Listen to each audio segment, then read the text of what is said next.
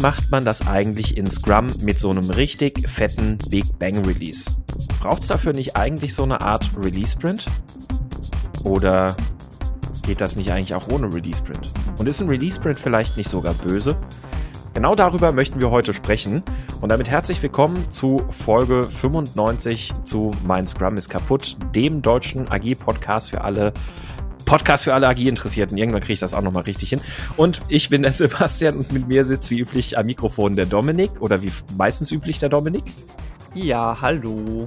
Und nicht die Ina, auf die müssen wir heute verzichten. Die genau. kann diesmal nicht. Diesmal sind, sind wir also. heute in, in Zweisamkeit. So wir sind heute Genau. genau. Hatten, wir, hatten wir lecker nicht mehr, seit ja. einem halben Jahr oder so, glaube ich. Ja, ist, in nos nostalgischer Zweisamkeit sozusagen. Ja, müsste eigentlich sogar relativ genau ein halbes Jahr sein, weil Ina vor einem halben Jahr mit eingestiegen ist. Und seitdem, glaube ich, gab es keinen Podcast, wo nur wir beide waren. Du und Ina gab es halt ein paar. Ja, genau, richtig. Ja. Ja, und äh, du sprichst heute zu uns aus dem Corona-Risikogebiet Holland. äh, Südholland. Um genau Südholland. Ich bin mir gerade nicht sicher, ob ganz Niederlande äh, Risikogebiet ist, aber die Provinz Südholland hier, die ist äh, Risikogebiet. Deswegen mhm. ha Hashtag YOLO. zum, ja, zum Glück sind wir, wir sind ja auf äh, socially acceptable distance. Ja. Ähm, und äh, von daher alles den gut. Den Meter 50 halten wir ein, ja. Den Meter 50 halten wir ein um den Faktor 10 etwa. Äh, 1000, 1000, so, 1000. Sind es nur 150? 150 Kilometer könnte hinkommen, ne? Fast. So, also Luftlinie. Nee, Luftlinie. Ach so, Luft, ja, gute Frage. Ja, ich glaube, ich glaube, das sind schon mehr auch Luftlinie. Also es sind allein mit der Autobahn sind es bestimmt 300, wenn du Straße fährst, 300, 400 Kilometer sind es schon. Ja, könnte, könnte sein, sage ich jetzt einfach mal. also äh, das, äh, wie es natürlich ist, ich kann es nicht lassen, ich gucke parallel bei Google Maps. Es sind 310 Kilometer und äh, naja, die Luftlinie kann ich jetzt nicht sagen, das weiß ich jetzt gerade nicht, wie. Äh, Jetzt könntest äh, du berechnen. Hast du in Mathematik nicht auch. Die Strecke ist ja ungefähr äh, hier ein, ein, Dreieck, das man fährt, von dir aus gesehen, ne? Also bis nach Köln ja, gewiss, hoch und dann. Gewissermaßen, ja. Daher. Naja, gut, aber äh, ja, genau. Also wir, wir, wir sprechen aus dem, aus der Corona-freien Eifel, also fast. Es ist äh, sehr wenig Corona-Fälle hier tatsächlich, äh, zumindest in meiner Gegend der Eifel. Ähm, ja, zu, zum Corona-Risikogebiet. Also, ha, äh, könnte krasser fast nicht sein. Es sind übrigens 222 Kilometer. Ich musste gerade eben jetzt einfach irgendwas sagen, um Zeit zu schinden, damit ich meine Google Maps Messung machen kann. 222 222,22 Kilometer Luftlinie. Ha. Knapp an 150 vorbei. Richtig. Naja, gut. Ja, wir, äh, wir, wir sprechen heute, wenn wir schon von großen Distanzen sprechen, dann sprechen wir auch mal über den in ferner Zukunft liegenden Release-Sprint. Diese ah, Überleitung. Hammer. Diese Überleitung. Das ist der Wahnsinn. Ja, ähm, der Release-Sprint ist etwas, das man ganz überraschend nicht im Scrum Guide findet. Und äh, ja, wie, wie, so, wie so vieles. Wie so vieles, richtig. Ja. Und ähm, ich glaube, wir können vorab nehmen, äh, ich glaube, wir können vorwegnehmen, dass der Release-Sprint gemeinhin als Anti-Pattern gilt. Und wer es nicht als Anti-Pattern sieht, sollte noch mal drüber nachdenken, das als Anti-Pattern zu sehen. Ähm, ich bin mir aber auch trotzdem sicher, dass es trotz allem manchmal vielleicht valide Gründe gibt, warum man sagen kann, machen wir jetzt aber so. Oder vielleicht auch nicht. Genau das würden wir gerne diskutieren und mal erörtern. Und äh, wie üblich würde ich diese Diskussion gerne mal einleiten, einfach auch mit der Frage, welche Erfahrungen hast du denn schon mal mit Release-Sprints oder vielleicht einem Release-Sprint auch nur gemacht? Also ich habe jetzt aktiv Erinnerungen tatsächlich nur an einen Fall. Ich bin mir jetzt nicht sicher, ob es danach noch mal was gab. Also wir waren ja mal auch mal in einem Projekt gemeinsam, wo wir den Release ja auch mitbekommen haben. Mhm. Ich weiß ehrlich gesagt jetzt nicht mehr, ob wir da einen Release-Sprint hatten. Das weißt du vielleicht noch. Ähm, ich erinnere mich tatsächlich aber an einen Fall. Und zwar ähm, war das so, da hatte ich da war ich noch bei Chip und habe ja im Preisvergleich gearbeitet und wir haben eine relativ große Umstellung gemacht, weil wir die ähm, Software, die im Hintergrund lief, also die zur gesamten Verwaltung für welche Produkte sind da überhaupt vorhanden, wie, welche Händlerangebote und so weiter und so fort, die haben wir halt komplett neu geschrieben und ähm, damit einhergehend hatten wir auch eine komplett neue Datenstruktur. Das heißt, und wir wussten, dass wir ab einem gewissen Punkt einen Schalter umlegen müssen. Ähm, also zumindest das war unser damaliger Kenntnisstand, war das halt so, okay, ähm, wir gucken, dass wir schon ab einem gewissen Zeitpunkt ein eine Art Parallelbetrieb machen. Dass wir sagen, hey, äh, hier, wir befüllen die neue Datenstruktur jetzt auch bereits mit Live-Daten und gucken, dass da alles so weit da ist, dass wir dann irgendwann einen Schalter umlegen können. So, das, ist, das ist jetzt quasi so der, der Kontext. Und als es dann so auf den Zeitpunkt hinging, wo wir den Schalter umlegen wollten, ähm, haben wir einen Release Print, Release Print, Release Sprint. Schwieriges oh Gott, Wort. Das, das, ist ja, das ist ja schon furchtbar auszusprechen. Ähm, Release Sprint Versuch 1 gestartet. Und zwar haben wir das so gemacht, und zwar, also wir hatten so einen relativ guten Plan, dass wir wussten, welche Schritte müssen wir für das Release einleiten. Also quasi sowas wie äh, Datenbank nochmal jetzt schlussendlich befüllen, hier irgendwas abschalten, hier irgendwas umschalten und dann irgendwann halt dieser Point of No Return, wo du sagst, okay, jetzt hier Schalter umlegen, beziehungsweise, also man, manchmal hat man ja den Fall, dass man nicht zurück kann. Ich weiß mhm. es gar nicht mehr, ob das in dem Fall ja so war. Und wir hatten dann so Idee, so die Idee, okay, wir wissen, was wir machen müssen. Wir äh, planen jetzt aber parallel dazu ganz einen ganz normalen Sprint ein. Äh, das haben wir nach ein paar wenigen Tagen, ich glaube so zwei, festgestellt, dass das eine ziemliche Scheißidee ist, weil es dann doch relativ aufwendig war, was wir da machen mussten. Haben den Sprint abgebrochen und haben dann einen neuen Sprint eingeplant, der auch so die zwei Wochen war, die wir sonst hatten und haben den nur mit Sachen befüllt, äh, die wir machen müssen, um diesen Schalter umzulegen. Also haben quasi da entsprechende Stories für erstellt, was muss da gemacht werden und haben das dann quasi durchgeführt. Das war halt dann so ein bisschen der Fall, dass du, ähm, dass die so Abhängigkeiten voneinander hatten, was du ja normalerweise nicht haben möchtest. Mhm. Hat uns tatsächlich aber sehr gut geholfen und das war auch ein wirklich sehr angenehm reibungsfreie Umstellung. Also tatsächlich war das jetzt keinerlei Schmerzen bis auf halt dieser eine abgebrochene Sprint, was jetzt per se nicht so wahnsinnig schlimm ist und waren dann alle mit dem Ergebnis auch sehr zufrieden. Und ich würde jetzt quasi ausgehend von der Erfahrung damals und wie ich noch weiß, wie wir uns alle gefühlt haben, das tatsächlich dazu tendieren, das nochmal so zu machen. Ob das jetzt ein Release-Sprint ist und ob man es so nennt, sei jetzt mal dahingestellt. Man kann auch einfach sagen, okay, es ist ein zwei Wochen Zeitraum, in dem wir jetzt quasi nicht halt in einem Release sind, wo wir aber Sachen machen müssen, um das Ding jetzt tatsächlich live nehmen zu können. Mhm. Ja, das, also würde ich als einen Release-Sprint bezeichnen. Ähm, keine Ahnung, ob es da jetzt eine klare Definition gibt, aber was ich unter einem Release-Sprint verstehen würde, wäre ein Sprint, den man sich reserviert, um ich sage jetzt bewusst etwas provokativ oder ich die, die Wortwahl mache ich jetzt etwas bewusst provokativ. Ähm, ein Sprint, den man sich reserviert, keine nicht schöpfende Wertig äh, Tätigkeiten zu tun, um ein Release zu ermöglichen. Und ähm, nicht wertschöpfende Tätigkeiten meine ich da wirklich so im, im Sinne von der Definition von Waste. Da gibt es ja diesen Begriff der Transaktionskosten und die Produktivstellung und alles, was damit so zu tun hat. Ähm, das äh, Kopieren auf ein anderes System, das, das ähm, Hochfahren von einem anderen System, das Unschalten von irgendwelchen Systemen, das Verteilen von einem Update oder äh, das, das Updaten der Datenbank und, und, und, und, und, und, und. Das ist eben so auch aus der ganzen äh, Lean-Perspektive und Lean-Definition ja keine nicht wertschöpfenden Tätigkeiten. Das sind Transaktionskosten, also Verschwendung, ähm, Vulgo Waste. Und äh, das wäre so mein Verständnis von Release-Sprint, dass man eben ein Sprint sich offen hält, indem man diese Tätigkeiten tut, aber keine wertschöpfenden Tätigkeiten im Sinne von neuen Anforderungen umsetzt. Und ähm, wenn du, du hast jetzt gerade gesagt, du würdest das nochmal so tun. Ja. Warum? Mhm, weil das sehr entspannt war. Also ich, also die, die, die Aussage war jetzt auch daraufhin gemünzt, wenn ich jetzt quasi in der exakt gleichen Situation wäre. Ne? Also mhm. ich weiß jetzt mhm. nicht. Klar.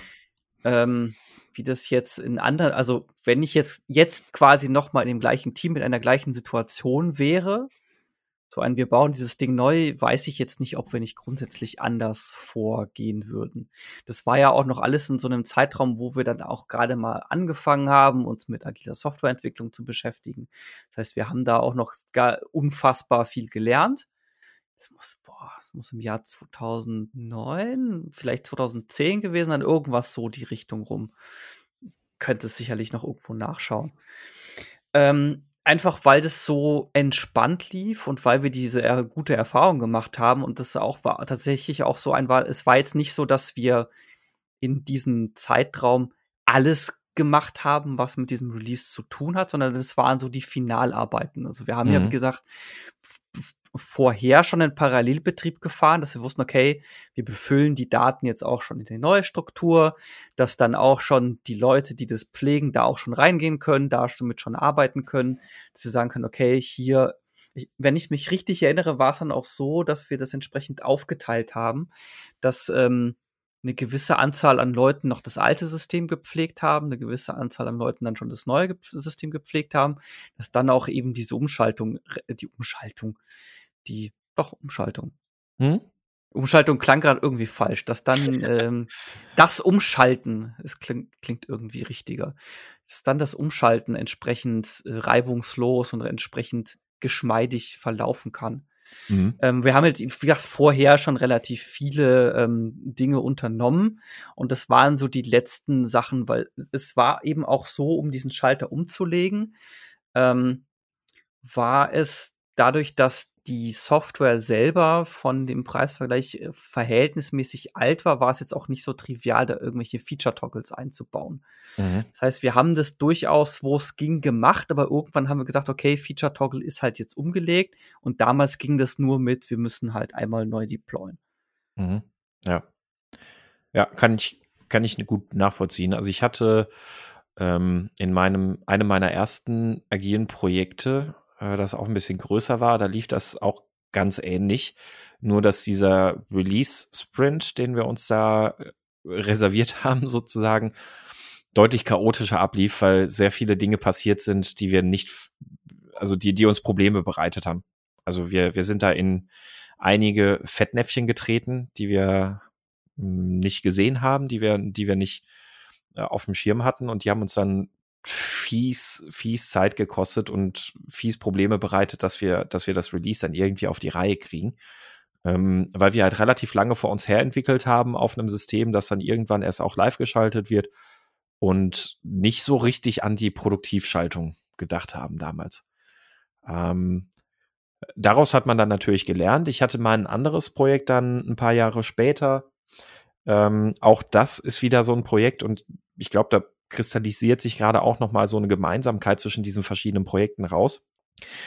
Ähm, nämlich so eine Art Big Bang, was ich auch in der, in der Intro schon benutzt habe. Also, dass man, dass man äh, Features anhäuft zu einem großen Release, dass man dann irgendwann live schaltet. Ähm, jetzt ist natürlich klar, dass wir aus dem Agilen ja eigentlich eher es klein mögen, dass wir eher Freunde davon sind, ähm, wir veröffentlichen jetzt schon mal und dann gehen wir in kleinen Inkrementen vor und bringen kleine Päckchen dann immer wieder zum Kunden und sowas alles.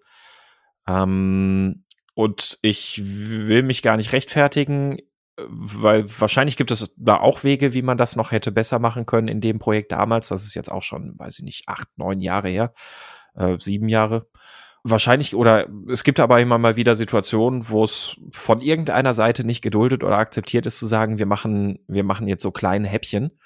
Und konkret ging es damals auch um den ähm, Relaunch einer Website für einen sehr großen Kunden. Ähm, es ist nicht das Projekt, in dem wir beide gemeinsam waren, sondern es ist ein anderer Kunde, ein, ein großes Scha Industrie Schade. ein großer Industriekonzern ähm, aus Deutschland. Und den kann man natürlich nicht kommen mit ja, wir starten jetzt erstmal nur eine, ähm, weiß ich nicht, äh, wir, wir machen jetzt den Relaunch und wir, wir starten jetzt erstmal nur mit einem, mit einem One-Pager als, als Website. Und alle anderen Produkte, das lassen wir jetzt erstmal weg oder Produktseiten oder sonst irgendwas. Ähm, gibt, wie gesagt, vielleicht auch nochmal andere Wege, das irgendwie dann ähm, Stück für Stück umzusetzen. Und heute würde ich das wahrscheinlich auch nochmal anders angehen, so dass man das eher architektonisch löst, so dass man äh, Teile der Website erstmal ersetzt durch das neue System und dann so nach und nach das neue System einführt. Ähm, haben wir damals aber so nicht, nicht gemacht. Unter anderem auch, weil es keinen Zugriff auf das alte System gab. Es gab keinerlei Möglichkeit, dass wir dort drauf hätten zugreifen können und sagen können, äh, wir, wir schnibbeln da jetzt so vereinzelte neue Teile rein und ähm, ver, ver, verschmelzen so die beiden Systeme miteinander. Jedenfalls haben wir da halt dann eben auch einen Release-Sprint insofern angeplant, dass wir schon von vornherein alle Release-notwendigen Tätigkeiten direkt im Sprint gemacht haben. Also wir haben in jedem Sprint haben wir auf ein Produktivsystem veröffentlicht. Wir haben in jedem Sprint auf ein System veröffentlicht, das Live-Daten benutzt.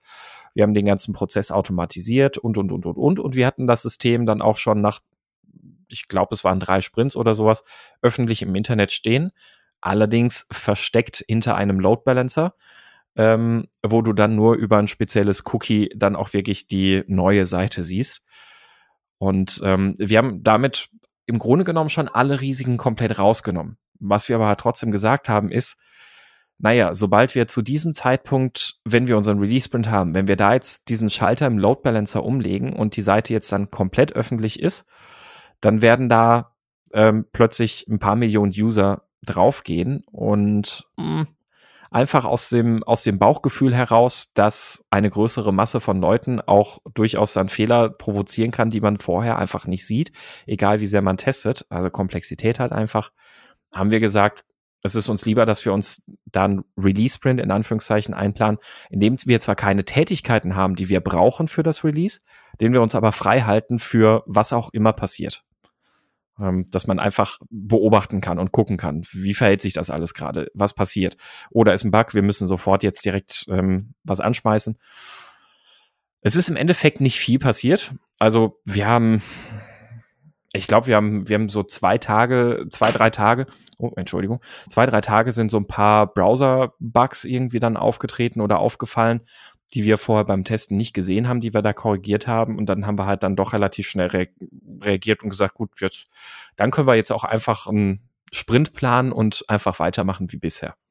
Ähm, also da war alles, alles okay und der Release-Sprint in dem Sinne hat uns keine, hat uns keinen Waste erzeugt oder fast keinen Waste, aber wir wollten uns diesen Sicherheitspuffer quasi halten, äh, dass wir einfach die Möglichkeit haben zu reagieren für dieses Big Bang Release, was man nochmal dazu sagen muss was für sich gesehen wahrscheinlich auch schon eher in die Kategorie Anti-Pattern gehört. Was ich mir jetzt gerade so überlege, ist, während du das erzählt hast, ähm, jetzt ist es ja so, wir kommen ja beide aus dem, äh, aus dem Bereich der Webentwicklung. Mhm. Und gefühlt, also mein Gefühl ist, dass so Diskussionen um Thema wie Continuous Deployment und auch verstärkt Continuous Integration. Das sind so Diskussionen, die wir in den letzten zehn Jahren geführt haben, die so in den letzten zehn Jahren verstärkt aufgekommen sind. Und zusätzlich kommt ja noch dazu, dass äh, dieser ganze Bereich der, ich nenne es jetzt einfach mal Software as a, Software as a Service, da subsumiere ich jetzt auch einfach mal Webseiten drunter, ähm, der ist ja auch noch verhältnismäßig neu. Und früher war ja ganz viel ein, du hast eine Box-Software, die du abliefern musst. Mhm. Ähm, und das heißt, du hast dann ein festes Termin, zu dem, du, äh, zu dem du fertig sein musst, weil Presswerk und was weiß ich nicht, was alles und ist auch schon gebucht. Und dann muss dann und dann der Goldmaster fertig sein, bla bla bla bla bla. Das heißt, ich glaube, dass viel von dem, was da ähm, in so einen Release-Sprint reingeflogen ist, vermutlich dieser Tatsache, Tatsache, Tatsache geschuldet ist, ähm, dass so Softwareentwicklung aus diesem Boxed Software und am Ende steht dann eine Box im Laden kommt. Und eben auf der zweiten Seite, dass es so generell diese Umstellung gab zu, hin zu Software as a Service, Continuous Deployment und die damit zusammenhängende Diskussion und einfach diese Erfahrung, okay, wie kann man das vor allem in so einem Bereich besser machen. Mhm. ist ja auch beispielsweise im, ähm, wenn man sich so die Entwicklung von Apps anschaut, ist es ja auch häufig dahin gegangen, dass man versucht hat, zumindest je nach App, in Richtung Silent Release zu gehen, also dass man nicht explizit eine neue Version ähm, in in die App Stores pushen muss, sondern so Detailverbesserungen, weil dann irgendeine Webview verwendet wird oder was weiß ich nicht was, so dass man da Änderungen vor, äh, vollziehen kann, ohne eine neue Version deployen zu müssen. kann auch sehr negativ, äh, kann auch zu sehr negativen Ergebnissen führen, wie Fortnite auf iOS und, Android gerade gezeigt hat. Wenn man nämlich solche Spirenzken macht und dabei einfach irgendwelche, ähm, irgendwelche geltenden Verträge bricht, aber das ist ein anderes Thema. ja. Ähm, ja, ich glaube glaube auch, dass das viel damit zusammenhängt, dass, ähm, dass sich natürlich glücklicherweise die, die Art und Weise, Software zu verbreiten, geändert hat und dadurch natürlich auch die Notwendigkeit eines Release-Sprints sehr viel geringer geworden ist. Und ähm, ob wie da jetzt das eine zum anderen geführt hat, da, da kann man sicherlich drüber philosophieren. Ich kann mir vorstellen, dass, dass Agilität da ihren Beitrag geleistet hat. Auf der anderen Seite ist es aber auch ja nach wie vor so, dass nicht überall ähm, Software derart verbreitet wird. Ähm, und ich hatte ja auch mal im Slack heute die Frage gestellt zum Thema Release Sprints, einfach mal, weil mich auch die Erfahrungen von anderen interessiert haben, welche Erfahrungen ihr als Hörer auch schon mal so mit Release Sprints gemacht habt. Und ich fand einen Beitrag vom, vom Malte Sustorf super interessant. Der hat nämlich gesagt, wir hatten mal einen Release Sprint, da haben wir eine neue Version unserer Software an alle fünf Kunden zur selben Zeit ausgeliefert. Sprich, wir haben alles vorbereitet, was wir benötigten, die Kunden-Staging-Systeme aktualisiert und dann alle mit dem Release ausgestattet. Letzte kundenspezifische Bugs behoben und dann in das Produktivsystem gespielt. Und ähm, ich will da jetzt gar nicht, gar nicht groß drüber philosophieren oder anmaßen, wie man das noch ohne Release-Sprint hätte umsetzen können oder sonst irgendwas. Ähm, Wege gibt es sicher immer, aber es gibt sicherlich auch ganz viele Gründe, warum das nicht ohne weiteres umsetzbar ist. Und gerade in einem solchen Umfeld, wie es der Malte da beschreibt, nämlich ähm, du betreust beispielsweise ganz viele Kundensysteme und dann müssen wir der Realität ins Auge gucken in solchen Umgebungen, wo du Software ähm, äh, on, als, als, als äh, On-Premise-Lösung beispielsweise anbietest oder ähnliches. Also sprich, der, der Kunde betreibt Software, die du ihm zur Verfügung stellst oder du betreibst die Software für den Kunden dann vielleicht sogar. Ähm, da sind ja auch ganz oft noch super viele Anpassungen im Spiel. Und ähm, Natürlich würde man das dann vielleicht aus einer modern wachsenden Softwareentwicklung heraus auch wieder so machen, dass man sowas alles schon im Schirm hat, auf dem Schirm hat. Aber ganz oft bist du ja da auch im Umfeld von Legacy Software. Also da sind halt Anpassungen vor 15 Jahren schon irgendwie halt gemacht worden und die sind halt jetzt da. Mit denen muss man dann ein Stück weit irgendwie halt leben. Die versucht man vielleicht auch abzubauen. Aber sie sind halt da und dann musst du, musst du dann halt vielleicht sogar auch so einen Weg gehen, dass du halt sagst, gut, wir haben jetzt die, diese Software fertiggestellt, die Basissoftware, wir haben das getestet und ähm, wir haben das auf unser Standardsystem beispielsweise released. Und jetzt müssen wir halt uns Zeit nehmen, dass wir das auf die Kundensysteme bringen. Und das ist dann halt ganz viel individuelle Arbeit, möglicherweise.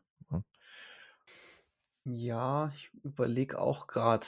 Also, was mir jetzt so spontan durch den Kopf gegangen ist, ist, ähm, dass ich tatsächlich äh, insgesamt so das Gefühl habe, das ist ein bisschen wieder der gleiche Punkt wie vorhin, dass ähm, auch so in den letzten Jahren immer wieder und immer mehr versucht wird, so Big Bang Launches nach Möglichkeit zu entzerren und so quasi Mittel und Wege gesucht werden, das in den bestehenden ähm, Ökosystemen, in denen es stattfindet, zu machen. Also jetzt ein Beispiel wäre bei Apps, also vor allem jetzt bei irgendwelchen größeren Apps und aufwendigeren Apps, also wo es dann in Richtung sowas wie irgendwelche Candy Crushes und wie sie alle nicht heißen geht, ähm, gibt es ja auch so einen Soft Launch. Das heißt, dass ein, ähm, eine App wird nicht direkt für alle Gebiete sofort freigeschaltet, sondern die App wird einfach erstmal nur in einem Gebiet freigeschaltet, beispielsweise China, Indien, also äh, irgendeins, wo mhm. du viele Leute hast, aber nicht alle dass du sagen kannst, okay, ich teste das jetzt halt einfach bei denen und wenn das dann da irgendwann reif ist, die sind halt dann diejenigen, die im Zweifelsfall die, die ganzen Bugs mitnehmen und die ganzen Unwägbarkeiten. Und wenn das dann da irgendwie gut genug ist oder ich, ich der Meinung bin, okay, jetzt kann ich das für alle freischalten, dann schalte ich das für alle frei. Mhm. Genau, ja.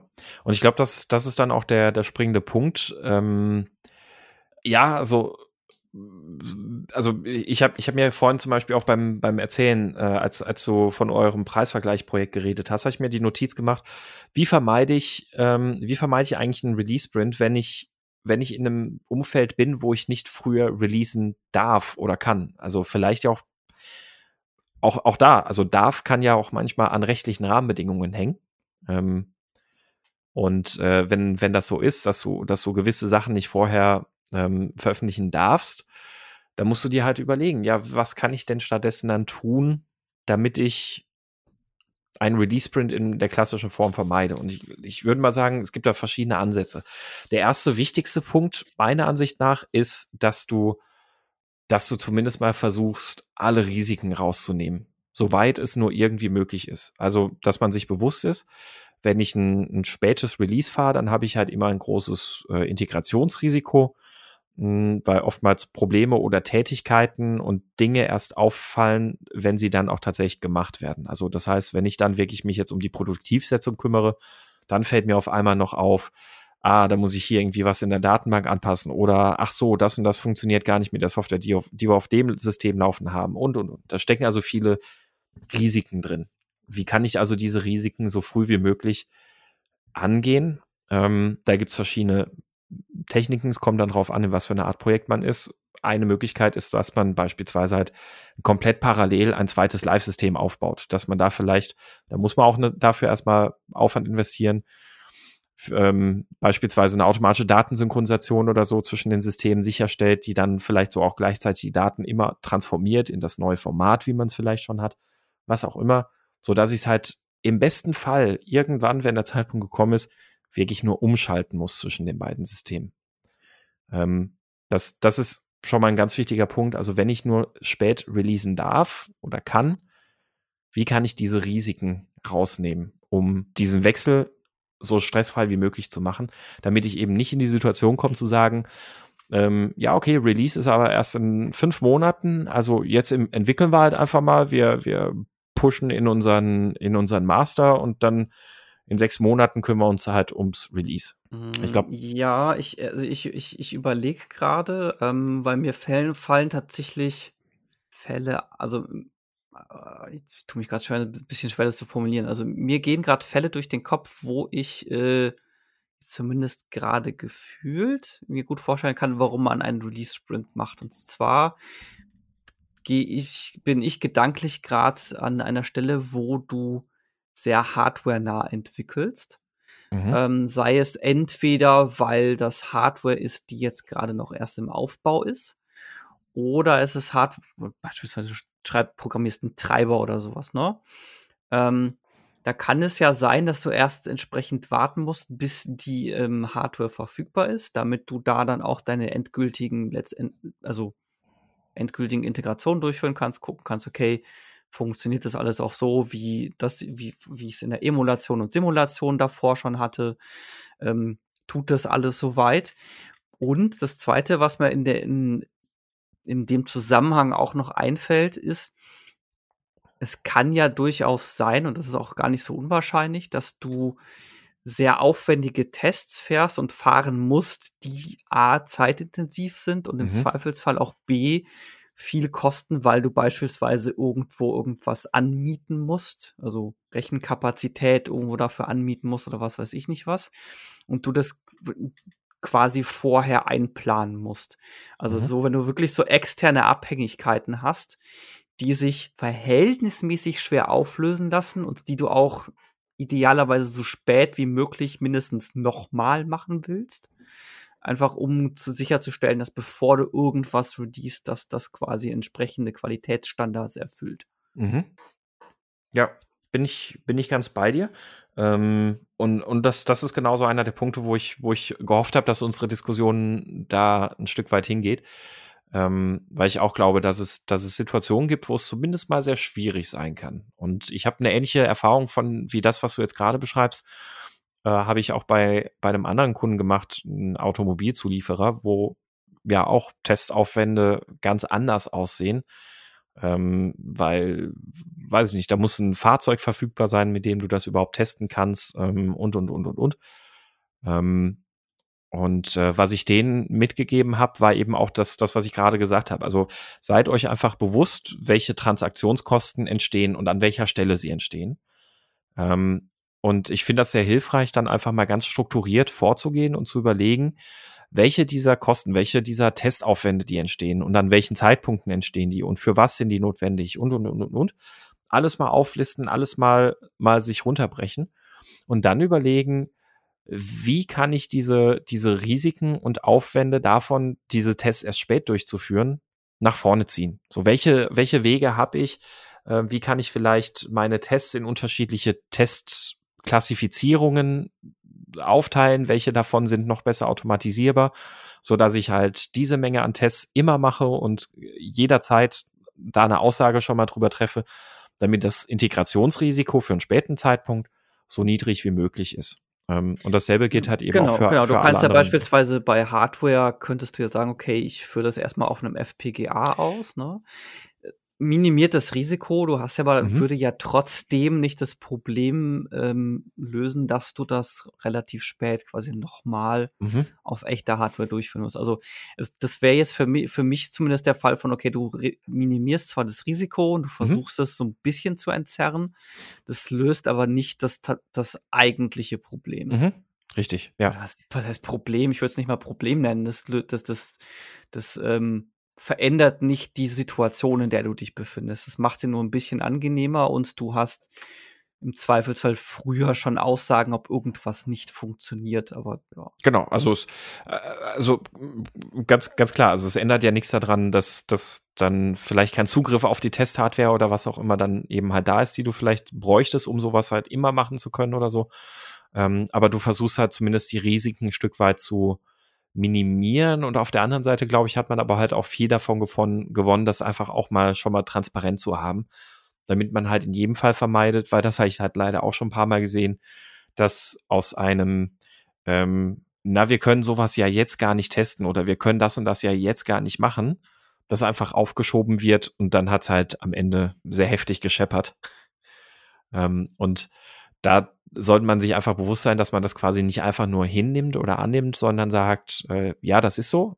Äh, und jetzt lasst uns mal überlegen, wie können wir das so, so, so stark wie nur irgendwie möglich entzerren und die Risiken nach vorne holen und minimieren. Ja, mir ist jetzt tatsächlich gerade, wenn du es erzählt hast, noch ein zweit, also ein zweites Beispiel eingefallen, was ich äh, erlebt habe. Auch da kann man sich jetzt streiten, inwiefern es tatsächlich überhaupt der, äh, Anf an, der Anforderung eines Release-Sprint entspricht. Und zwar ich bin jetzt auch so ein bisschen drauf gekommen, weil wir jetzt über Hardware gesprochen haben. Ich war ja mal in einem äh, Team Scrum Master, das ein SDK für tatsächlich für Hardware hergestellt hat programmiert hat.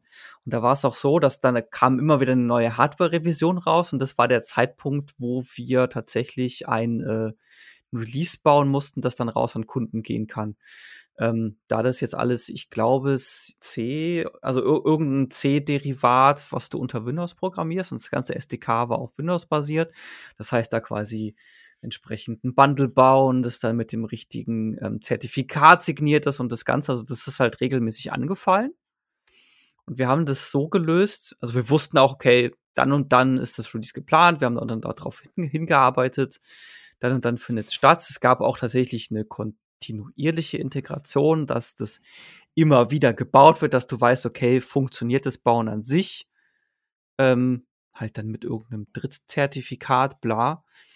Und wenn es dann darum ging, dass das Release gebaut werden muss, damit es an Kunden rausgehen kann, ist immer eine entsprechende Story in den Sprint gewandert, wo wir wussten, okay, der Aufwand war immer gleich, es war immer das Gleiche zu tun, es war, jeder wusste, was gemacht werden muss, welche Schritte.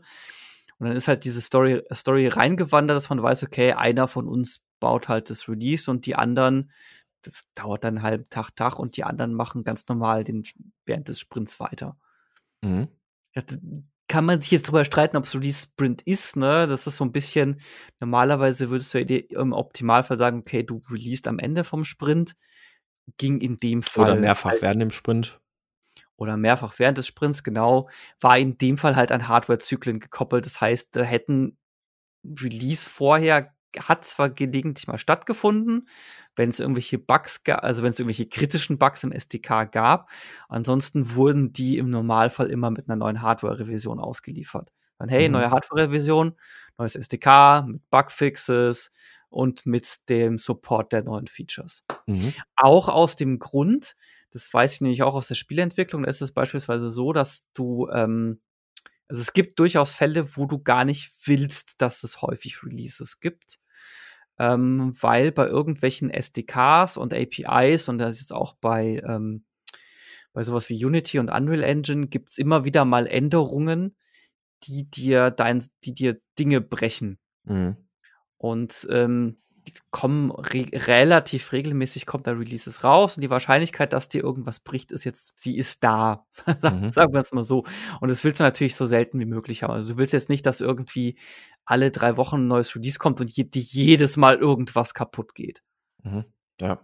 Also Kann man sich jetzt darüber streiten, ob es nicht eigentlich besser wäre, quasi, wenn immer ein kleiner Teil kaputt geht, statt dann irgendwie drei Sachen gleichzeitig, aber das ist so, boah, ist, ist jetzt echt, ist jetzt echt schwer. Ja, da, da, da kann man, glaube ich, drüber philosophieren. Also natürlich sieht eine optimale Welt so aus, dass äh, jeden Tag kommt ein Release für die Engine und sie bricht niemals was, aber ist halt nicht die Realität. Ja, es ist, genau, dann ähm, landest du halt dann irgendwann bei Windows, was alles rückwärtskompatibel hat und was dann aufgrund dessen ein bisschen. Ja, genau, ja. Also es ist, ähm, ich, also, und ich glaube, das ist der springende Punkt. Also es gibt da, es gibt da genug äh, gute Gründe draußen auf dem Markt, warum es oftmals halt nicht so ist, dass man, dass man, ähm, weiß ich nicht, täglich oder mehrfach täglich oder jede Woche oder sowas release, sondern dass man halt ein Release nur alle paar äh, Tage oder Wochen oder sonst irgendwas macht. Und das widerspricht ja auch nicht beispielsweise dem Scrum Guide. Also der Scrum Guide sagt ja nicht, du musst, du musst jeden Tag releasen oder du musst ähm, jeden Sprint releasen.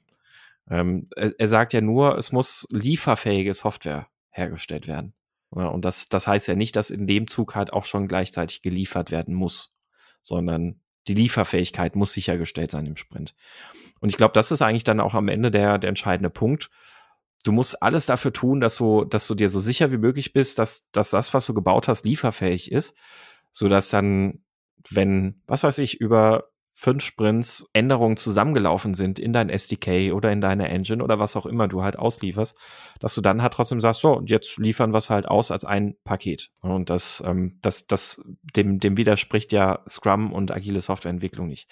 Natürlich möchte man diese Dinge so früh wie möglich haben, um Risiken zu reduzieren.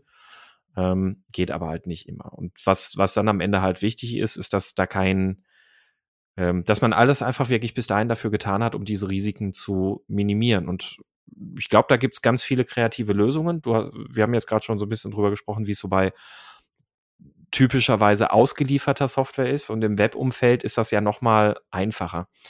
Ähm, ich hatte vorhin ein Beispiel so ein bisschen angerissen und ich möchte das noch mal ganz kurz so zusammenfassen, auch als ein, als ein Denkansatz, in welche Richtung man gehen kann. Ähm, manchmal ist das ja so, dass man äh, die Basis, auf der eine Website oder ein Portal, das man hat, aufbaut, dass man die vielleicht durch was anderes ersetzen möchte. Und dann hat man, dann ist man oftmals versucht zu sagen, ja, das geht halt nur mit einem Big Bang. Das geht halt nur, wenn wir das jetzt von A nach B umschalten und dann ist das so.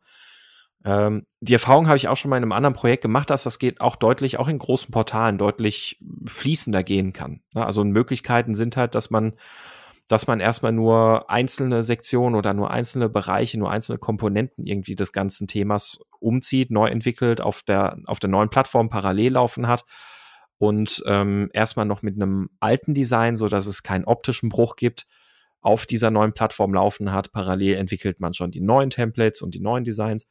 So, und wenn, wenn dann halt über die alte Plattform der Bereich aufgerufen wird, der halt neu entwickelt wurde, dann landet man da halt schon im neuen System, ohne dass der User das überhaupt mitkriegt. Also da, da gibt es halt viele verschiedene Möglichkeiten, sowas halt auch schon fließend zu integrieren und zu machen. Ähm, wenn man noch mehr Richtung Microservices geht, geht das ohnehin noch viel einfacher an vielen Stellen. Ähm, und da lernen wir halt auch, aus welchen Aspekten eben so diese ganzen Themen ja entstanden sind, die wir so haben. Containerisierung, Microservices etc weil ich eben halt viel mehr Flexibilität habe und Möglichkeiten habe. Oft ist es jetzt eben so, da wird der eine oder andere sicherlich mit Legacy-Systemen zu tun haben, wo ich jetzt noch keine Microservices habe. Und genau für den Fall ist so ein Ansatz, glaube ich, ganz clever, dass man halt sagt, na, wir, wir bauen jetzt erstmal nur eine Seite, die picken wir uns jetzt beispielsweise raus oder eine Portalkomponente picken wir uns raus, implementieren die im neuen System mit altem Design und entwickeln parallel dazu aber auch schon das neue Design für diese Komponente. so dass wir erstmal nur diese Seite auf das neue System vom neuen System ausspielen und zu einem späteren Zeitpunkt dann, wenn wir unseren eigentlichen Big Bang machen, der dann gar nicht mehr so big ist, dann ist es nichts anderes als das Umschalten vom Template beispielsweise. Also da gibt's ja. viele verschiedene Ansätze, wie man das machen kann und ähm, ich weiß, wie sehr man versucht ist, immer zu sagen, ah, das geht bei uns aber nicht, weil ähm, die Erfahrung, die ich gemacht habe, es geht halt dann doch meistens. Wenn man, wenn man sich ein bisschen überlegt, dann findet man eigentlich sehr oft kreative Wege, wie man sowas halt auch fließend ähm, integrieren kann. Ja, mein Gefühl ist auch, dass äh, die Akzeptanz für so kleinere Releases auch ein bisschen dadurch sich verbessert hat, ähm, weil auch so in den letzten zehn Jahren ganz viel das Thema AB-Testing und Multivariantentesting mhm, aufgekommen richtig. ist. Und du es ja von daher auch schon gewohnt bist ähm, und mindestens auch als Integrat integrierende Person weiß, dass es so ist, dass Webseiten so auch einfach aus Testgründen häufig unterschiedlich aussehen.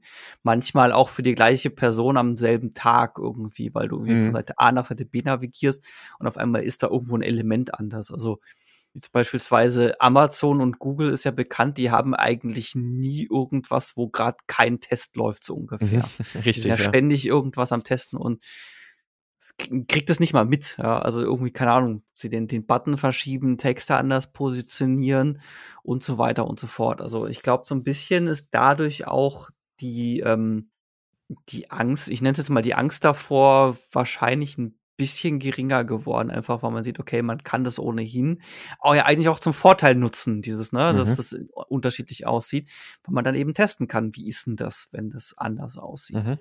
Richtig, ja. Weil das wäre jetzt wieder der Nachteil von so einem Big Bang Release, ist, wenn du das nämlich nicht im Kleinen vorher machst, ist, dann merkst du halt erst dann, wie gut es tatsächlich auch ankommt. Wenn du dann vorher schon testen kannst, sei es, dass du beispielsweise, wie du gesagt hast, du schreibst eine, baust eine Seite neu im neuen System und vielleicht entscheidest du dich ja dazu, okay, dann baue ich die halt auch visuell direkt anders. Und mhm. dann kannst du ja damit anfangen, dass du jetzt nicht direkt die, die Seite umbaust, wo die meisten Leute drauf landen, sondern dass du die Seite umbaust, wo die wenigsten Leute drauf landen, sodass es, wenn es irgendwie blöd ist, das auch nicht viel Schaden anrichtet. Mhm. Ja, genau. Ja, also ich glaube, glaube, da lassen sich viele Wege finden und man kann davon eben halt sehr stark profitieren, wie du jetzt gerade gesagt hast, AB-Test. Also im Grunde genommen kann ich damit ja halt auch sehr, sehr gut dann halt neue Erfahrungen sammeln. Und das Risiko, von dem wir jetzt die ganze Zeit gesprochen haben, war ja vor allem jetzt auch eher ein technisches Risiko, also die Integrationsrisiken. Klappt das denn dann alles am Ende? Was wir nicht vergessen dürfen, einer der Gründe schlechthin, warum Agilität ja überhaupt entstanden ist, sind ja auch die, die Produktrisiken. Also ist das, was wir glauben, was wir tun oder was, was, was wir glauben, was das Richtige ist, denn am Ende auch wirklich das Richtige? Und wenn ich dann halt eben so einen Ansatz wähle, dass ich erstmal nur einzelne Seiten, einzelne Ansichten, einzelne Teilaspekte von meinem System nach und nach neu implementiere und in, in der neuen Umgebung habe und dann ähm, so, so, einen, so einen weichen Übergang habe, dann habe ich eben ja faktisch so eine Art AB-Test und ich kann mir sehr einfach ähm, Erfahrungen sammeln, ob das denn der richtige Weg war, den wir da eingeschlagen haben, oder ob wir an der Art und Weise, wie wir jetzt diese Seite oder was auch immer gestaltet haben, nochmal einen Schritt zurückgehen sollten. Ja, wobei es auch da wieder Fälle gibt, wo das eventuell gar nicht, gar nicht mal so gut ist. Also mhm. ich denke jetzt in Richtung, also jetzt das einfachste Beispiel wäre ein Film, so Stück für Stück veröffentlichen, wäre irgendwie ein bisschen seltsam. Und ja. äh, bei, bei Spielen ist es ja auch oft so. Also es gibt ja durchaus ja auch dieses, dieses Early Access Modell, dass du dann sagst, okay, hier, unser Spiel ist zwar gerade noch irgendwie in der Beta, Alpha, was weiß ich was, aber du kannst es jetzt schon zu einem geringeren Preis kaufen, musst halt dann damit leben, dass es teilweise sehr stark verändern wird, dass es sehr buggy ist, bla bla bla, aber du kannst uns dann auch jetzt schon Feedback geben. Das ist immer ein bisschen doof, wenn es sich dann um beispielsweise um, um Spiele handelt, die eher narrativer Art sind. Mhm. Also das kannst du super machen bei so bei so Spielen, wo du, die du einfach immer wieder spielen kannst. Jetzt sei es, weil ich so vorhin das Beispiel schon hatte, ne, so ein Candy Crush Saga, weil du ja da in, in Anführungszeichen das gleiche immer wieder machst weil du die, quasi dieses Spielprinzip ja darauf ausgelegt ist, dass du es immer und immer und immer und immer wieder spielst von vorne und das nichts ist, was du jetzt quasi von vorne nach hinten durchspielst und eine Handlung erlebst, weil das das ist was, was du jetzt auch so aus Kundensicht gesehen, das willst du ja auch gar nicht Mhm. irgendwie Richtig, ja. vorher schon zu Gesicht bekommen. Ja. Ich würde tatsächlich aber auch, jetzt auf, au- ausgehend davon, auch mal einen kurzen Blick auf die andere Seite werfen wollen, weil die finde ich nämlich auch ganz spannend. Ähm, ich habe dann, nem- also und zwar würde ich jetzt gerne einfach mal die, die Sicht, die Kundensicht und Kundinnensicht betrachten. Ich habe dann nämlich mal vor einer Weile, das ist jetzt schon ein paar Jahre her, es muss so 2015 rum gewesen sein, ähm, habe ich nämlich mal angefangen zu tracken, wie häufig irgendwelche Apps released werden. Weil, weil ich war so ein, ich bin so ein Typ, also ich war so ein Typ, da kommen wir gleich dazu. Ähm, ich habe keine automatischen App-Updates eingestellt, weil ich immer wissen wollte, okay, was, was haben die jetzt aktualisiert und will ich die Änderung überhaupt haben? Weil ja manchmal dann sowas kommt wie, ach, wir haben jetzt übrigens das und das eingebaut und wir fragen jetzt noch folgende Daten ab, die wir vorher nicht abgefragt haben. Ich dann, mich, damit ich mir halt dann sagen kann, okay, nope, möchte ich nicht. Ähm, das hat aber unfassbar genervt, weil, das war mein damaliges Gefühl, jeden Tag dieser Böppel gesagt hat, hier, ich habe neue Updates, bitte installier irgendwas, ne? Und ich habe das dann mal, mal zwei Monate lang getrackt und hatte auf iOS in der Zeit 104 App-Updates und auf Android 164. Also Oh ja. im, Sch im Schnitt waren das zwei bis drei Updates pro Tag. Und als aus User-Sicht gesagt, sag ich, das nervt. Also gerade wenn du, wenn du nicht automatische Updates aktiv hast, eben weil du gucken willst, was haben die denn da jetzt geändert, bevor du es installierst, dann ist es unfassbar anstrengend. Mhm. Ah, weiß nicht, geht's dir da auch so? Hast du da auch ähnliche Erfahrungen? Es ist übrigens auch der Grund, weshalb ich dann irgendwann äh, die automatischen Updates eingestellt habe, weil es kostet mich einfach viel zu viel Energie, da jedes, jeden Tag reinzugucken und dann blinkt dieses Ding auf und hier, es gibt Updates, das- auch wenn es nur da steht. Und man dieses Gefühl, okay, jetzt da wieder reinzugucken und dann sind da wieder 30 Updates drin und dann ist es wieder viel zu viel. Nee, ich, äh, ich, bin, ich bin da tatsächlich eher ähm, unempfindlich gegen. Also das, das ist bei mir so, oh, Update, ja, ja, mach mal alles im Hintergrund, ist mir doch egal. Und äh, bei, beim, beim Arbeiten wird mir schon auffallen, wenn da was ist. Also ähm, ich bin da relativ offen, auch, auch wenn sich dann was ändert, ja, dann ist es halt so. Ähm, manchmal ärgere ich mich dann natürlich, scheiße, hätte mal das Update jetzt nicht mitgenommen. ähm, führt ja aber auf Mhm. lange Sicht dann meistens dann trotzdem ja keinen Weg drumherum. Ja, je, je, Ähm. je nachdem, was es für eine App ist. Also klar, wenn Richtig, es eine App ist, die, die irgendwie ähm, ähm, das Internet braucht, dann wird sie ziemlich sicher irgendwann dann nicht mehr funktionieren. Wenn es jetzt irgendwas ist, was jetzt keine Internetverbindung braucht, dann würde das auch so noch tun. Ja, genau. Normalerweise schon. Nee, aber ich bin da, ich bin da relativ, ähm, relativ entspannt eigentlich, was das angeht. Aber ich kann das gut nachvollziehen. Also ich kann das gut verstehen, dass das für, für einige Leute dann auch eher, eher Stress bedeutet. Und vor allem, man muss ja dann auch nochmal überlegen, wenn man jetzt auch beispielsweise, weiß ich nicht, irgendwo im äh, Softwareauslieferung irgendwie im Konzern oder sowas und dann hast du, ähm, also das, das wäre dann jetzt ein, ein anderes Beispiel in, in so einer Richtung, weiß ich nicht, dann, da hast du halt viele Leute, die sind jetzt keine IT-Fachleute oder irgendwas, sondern die sind halt Anwender und die haben sich oftmals ja genau diesen einen Workflow irgendwie angewöhnt, wie sie eine Aufgabe erledigt kriegen, was nicht unbedingt immer der beste oder der effizienteste Workflow ist, aber es ist halt der, den sie sich irgendwie angeeignet haben, mit dem sie ihre Aufgabe erledigt kriegen, weil sie es nicht besser wissen. Und ähm, dann wird er von der Software gebrochen oder irgendwie verändert.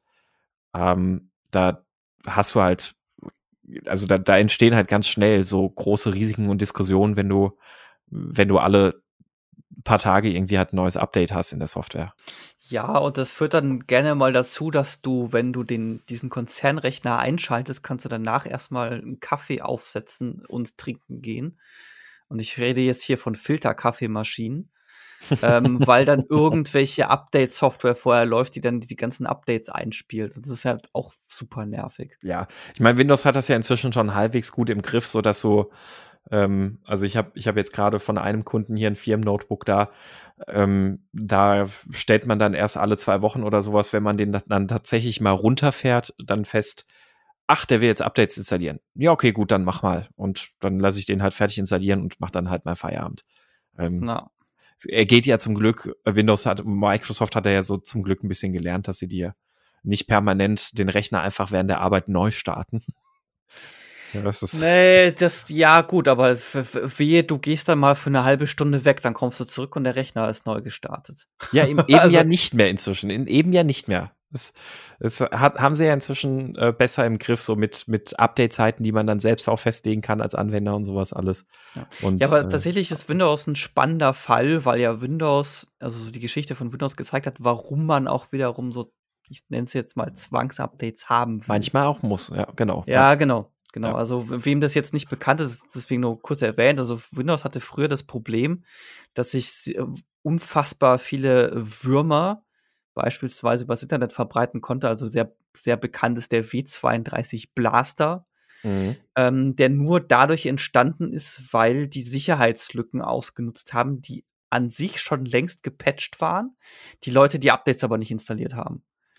Deswegen gibt es bei Windows, ich glaube seit Windows, ich weiß nicht, ob es erst seit Windows 10 ist oder ob es in Windows 8 schon drin war. Es gab sogar mit Windows 7 schon, meine ich. Nee, du konntest, da konntest du es noch immer noch abstellen.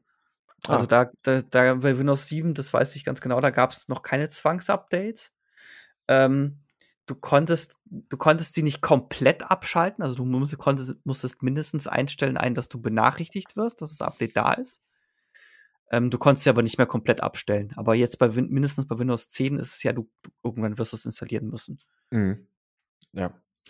Ja, ähm, also es bleibt, bleibt abschließend zu sagen, ähm, Release Sprints, ich würde nach wie vor sagen, ja, ist wohl eher in der Schublade Anti-Pattern zu finden, aber es gibt, glaube ich, auch häufig durchaus valide Gründe, ähm, warum ein Release-Sprint jetzt trotzdem halt erstmal der beste Weg ist, den man gehen kann, weil naja, manchmal, manchmal kann man halt nicht die ganze Welt auf links krempeln und dann ist das vielleicht auch erstmal in Ordnung, das so zu machen.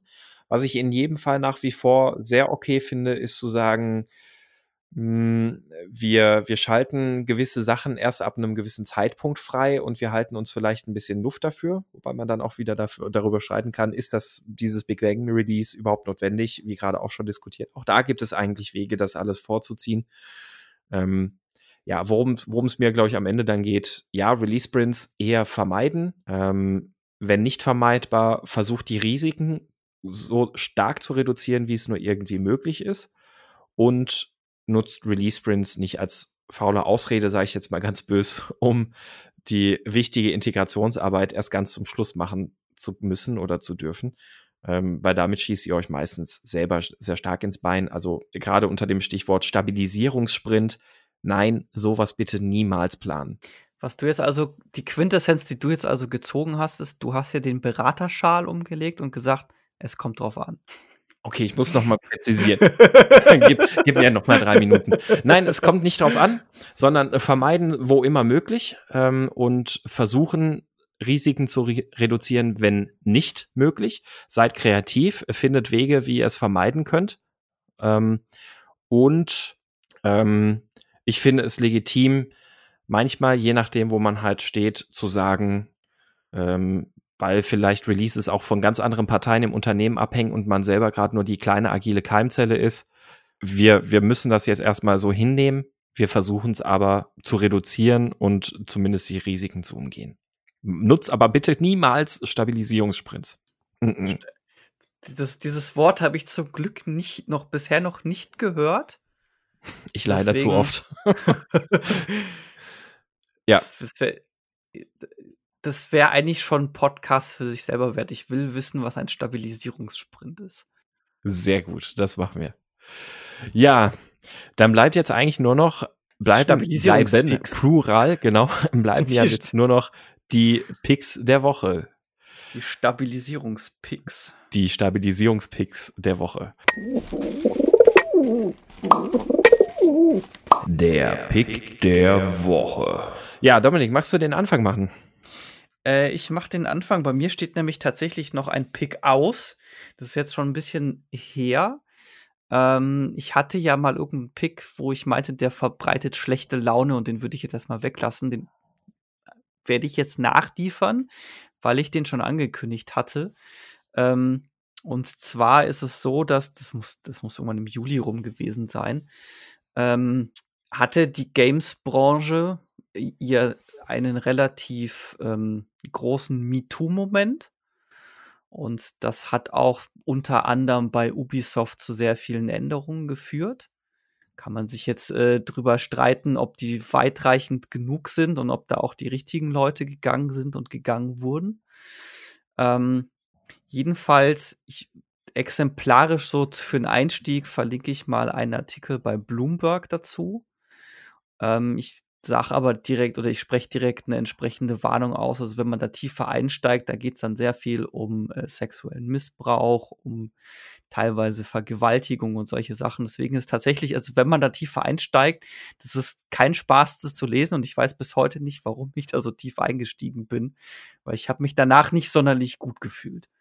Aber trotzdem der, der Vollständigkeit halber und weil ich es angekündigt hatte und wer sich da mal einlesen kann, das ist so ein bisschen menschliche Abgründe und äh, warum machen Menschen sowas, dieser Bloomberg-Artikel als Einstieg. Punkt. Mhm. Okay, ja. Äh, ich hatte den, den Anlass zu dem Thema auf Twitter auch bei dir mitgekriegt und ähm, ja, es ist äh, äh viele schwer verdauliche Geschichten und äh, ich finde es gut, dass drüber gesprochen und berichtet wird. Ja, auf, auf jeden Fall. Also, ja. das ist äh, überfällig. Ja. An der Stelle sehr. gewesen. Also einfach, wenn, wenn man die ganzen Geschichten hört, ist es längst überfällig gewesen. Ähm, aber ich bin mir einfach sicher, jetzt nachdem es auch viel davon abgeebbt ist und äh, gerade Ubisoft sich da teilweise auch sehr Hanebüchen verhalten hat, äh, das wird wiederkommen. Mhm. Und mehr als einmal. Also der, der Kuchen ist noch lange nicht gegessen. und, das, und, und das zu Recht. Ja. Und ich war, ich ehrlich gesagt, ich warte eigentlich darauf. Also äh, ich bin mir ziemlich sicher, dass ähm, normale Softwareentwicklungsbranche da jetzt gar nicht so viel besser ist. Ähm, und ich warte darauf, dass das da irgendwann mal auch passiert. Hm. Ja, ist äh, fast von auszugehen. ja, ähm, mein Pick der Woche ist ein bisschen was äh, Positiveres. also etwas äh, oder leichter fürs Gemüt, sagen wir so. Leichter fürs Gemüt. Ähm, und zwar äh, ist das ein äh, TED Talk mal wieder. Ähm, dieses Mal vom Simon Sinek, den kennt man vielleicht der eine oder andere so als, äh, ja, das ist halt auch ein sehr gern gereden, gesehener Redner, also Management-Fachmann, äh, äh, spricht gerne über Führung und in diesem TED Talk geht es auch konkret darum, warum gute Anführer einem Sicherheit geben, ähm, wo er einen sehr, sehr schönen Satz eben halt auch ausspricht, nämlich Leadership is a choice, it's not a rank. Und das finde ich eben sehr gut, weil oftmals von Führungskräften auch ein Führungsvakuum ausgeht, ähm, weil sich oftmals oder oft das Bewusstsein dafür fehlt, was denn Führung wirklich bedeutet. Und unter Führungskräften ich glaube, wir haben auch im Podcast schon mal drüber gesprochen, sehe ich auch durchaus Scrum Master. Sie führen ein Team auch, ähm, auch wenn sie keine äh, Macht über dieses Team haben. Ähm, und das, äh, ja, finde ich, finde ich deswegen auch nochmal sehr in interessant, sehr inspirierend, ähm, weil es, glaube ich, auch für, für uns als Scrum Master und agile Coaches da durchaus auch äh, nochmal ganz schön die Sinne vielleicht in irgendwie die eine oder andere Richtung öffnen kann. Deswegen mein Pick der Woche, Simon Sinek, warum gute Anführer einem Sicherheit geben.